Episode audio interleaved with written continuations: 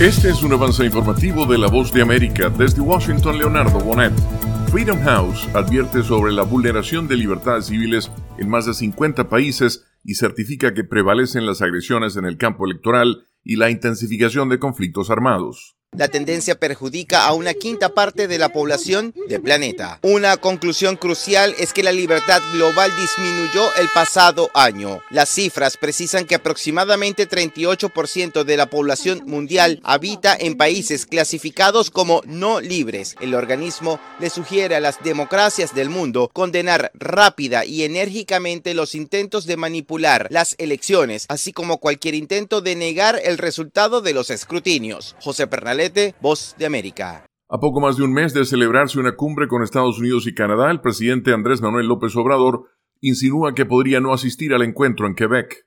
Llevamos buena relación con el primer ministro Trudeau, muy buena con el presidente Biden, pero hay mucho acecho en ese contexto, Canadá restableció el visado para mexicanos, algo que López Obrador achaca a motivos comerciales. Para la analista Ana María Salazar, el amago de López Obrador está relacionado con el más reciente choque con la DEA y la publicación de un delicado reportaje. Javier Cardoso, México.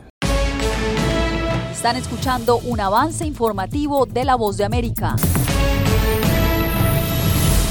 El flujo diario de miles de personas a través de la peligrosa ruta migratoria del tapón del Darién se ha interrumpido tras la captura de varios capitanes de embarcaciones que transportaban migrantes hasta el punto de partida de su travesía por la selva. El cese comenzó cuando fuerzas policiales colombianas capturaron el lunes a dos capitanes de botes en la ciudad septentrional de Necoclí. Las empresas que los empleaban interrumpieron todos los servicios de transporte en señal de protesta, cortando así el paso a las 2.000 personas que, según estimaciones oficiales, se adentran a diario en la selva con la esperanza de llegar a Estados Unidos. De costa a costa. Toda mi familia está en... De frontera a frontera. ecuatorianas que están llegando... Los sucesos que ocurren en todo Estados Unidos y más impactan a Latinoamérica. le hacemos un llamado para que esté... Estados Unidos al día. De lunes a viernes, la información con Tony Cano desde la voz de América en Washington por su emisora local favorita en América Latina.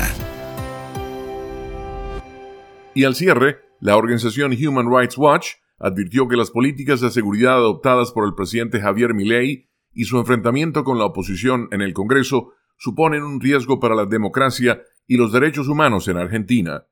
Este fue un avance informativo de La Voz de América. Desde Washington, Leonardo Bonet.